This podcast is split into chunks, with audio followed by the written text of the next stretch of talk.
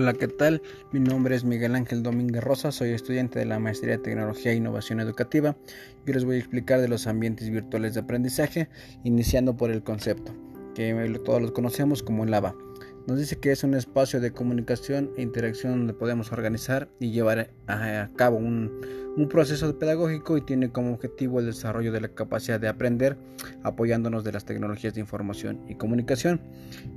También nos habla de algunas características de que contiene un ABA, dentro de las que las destacan son una tecnología digital, es flexible e interactivo, eh, complemento de la clase presencial, tiene relaciones y medidas de comunicación entre el estudiante, el profesor o el tutor, y un producto de un diseño con finalidad pedagógica.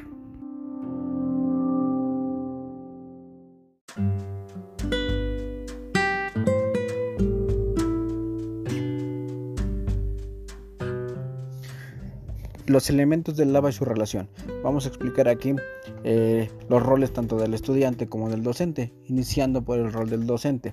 Nos dice que debe ser eh, un maestro que se debe adaptar a las necesidades del estudiante y al uso de las tecnologías, debe adaptar o modificar su forma de enseñanza, eh, nos dice que en lo pedagógico debe tener este, presente la construcción del conocimiento, tomando en cuenta cuatro aspectos. Uno que debe ser el diseño curricular, la planeación, la ejecución y la evaluación del ABA. En lo técnico nos dice que debe conocer y apropiar la herramienta de las TICs.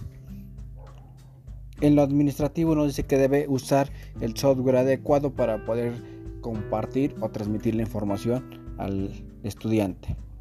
Y el rol del estudiante nos dice que pues debe cambiar la manera de aprender, debe eh, ser eh, o tener autodisciplina, debe tener un análisis crítico y reflexivo, trabajo colaborativo, alto grado de compromiso y que todo esto debe estar orientado al fortalecimiento de la autodisciplina, orientado al mejoramiento del autoaprendizaje y orientado al trabajo colaborativo.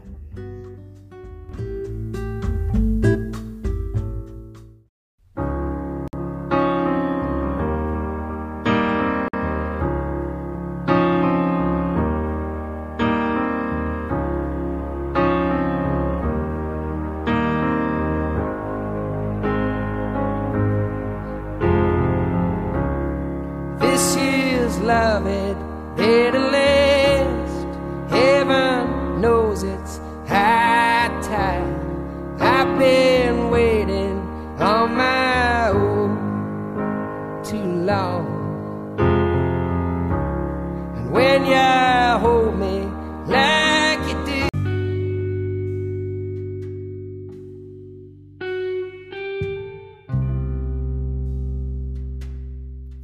Las acciones pedagógicas vienen el contenido o quien enseña. Van a ser las estrategias únicas del producto de la planificación, toman en cuenta las decisiones del tutor sobre qué, cómo, por qué y por qué está este contenido. Eh, las competencias hacia dónde van dirigidas, hacia el desarrollo de las TICs y diseñado a partir de los intercambios horizontales. Dentro de los espacios determinados encontramos también lo que es la metodología. Eh, ¿Qué es la metodología? Pues es una técnica que tenemos que utilizar o que se tiene que utilizar para que el trabajo pues, sea colaborativo, sea funcional el objetivo cumpla con un software dinámico y fácil, aparte de que sea muy amigable, sea adaptable, interacción comunicativa y que podemos trabajar de forma sincrónica y asincrónica. Eh, el contexto debe ser pues que el clima para dar la clase sea bueno, sea amigable y debemos tomar en cuenta cuatro aspectos muy importantes. El primero que es la información o el conocimiento en la red. La dos o el segundo punto es la interacción, la relación entre las parejas y el tutor o entre los padres, estudiante y asesor. El número tres, la producción. ¿Qué va a ser la producción? Pues es la elaboración de actividades que vamos a mostrar lo que se ha aprendido o el producto a entregar. La cuatro, que es la exhibición, ya aquí es el producto final, es lo que vamos a dar a conocer mediante la publicación o la discusión y la retroalimentación.